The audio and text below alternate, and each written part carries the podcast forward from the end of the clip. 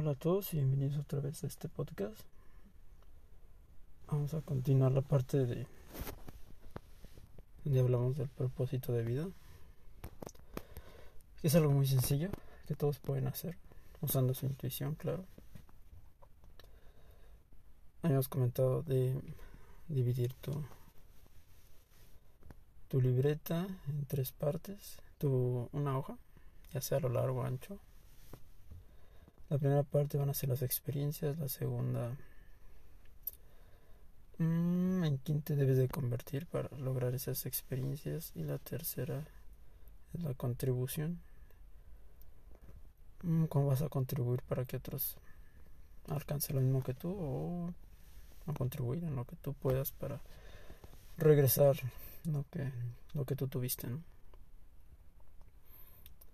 Este Bueno, una de las más importantes creo que son las experiencias, mm, que son los fines últimos por los que debes de trabajar. Mm, digamos que que todo lo que lo que hagas vaya alineado a tus experiencias, son tus metas. Eso va a ser un poquito a veces complicado porque a veces tenemos metas como muy escolares de trabajo, de aumento de salario.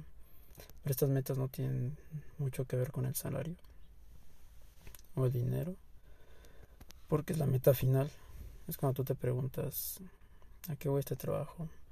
Te vuelves a preguntar, o sea, el por qué lo haces.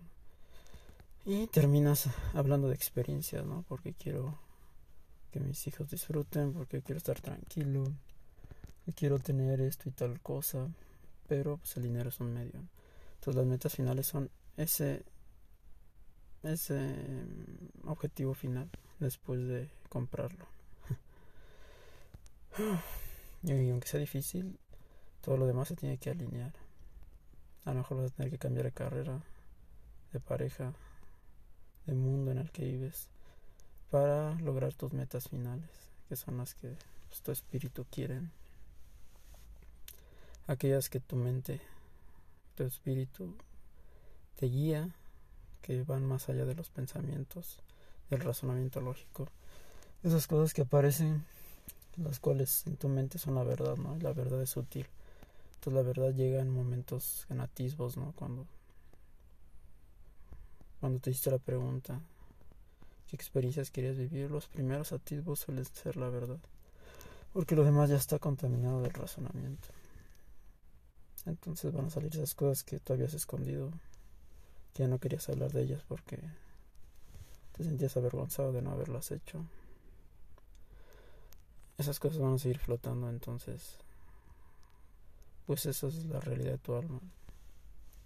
Y el objetivo es seguir esas metas finales. Todas las demás metas que tengas son instrumentales. Y la mayoría de nosotros nos enfocamos en metas instrumentales metas de, no sé, de trabajo, de aumento de salario, metas muy terrenales, muy, ¿cómo se dirá? Mm, metas muy genéricas que nos inculcaron nuestros padres, la sociedad. Son metas genéricas, ¿no? Que realmente la mayoría como que tiene por eso.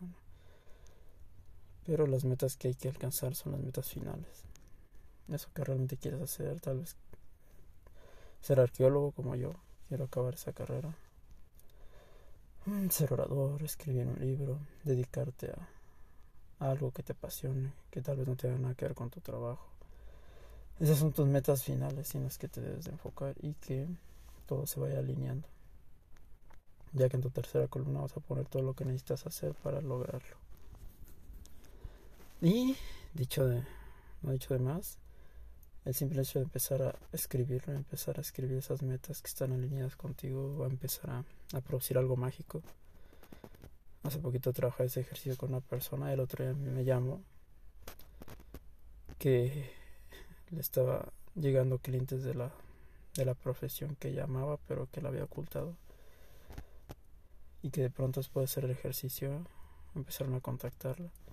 Entonces cosas así pueden empezar a suceder alineaciones, este, coincidencias, porque son tus deseos más, más internos, los que el universo, digámosle así, te va a ayudar a cumplir.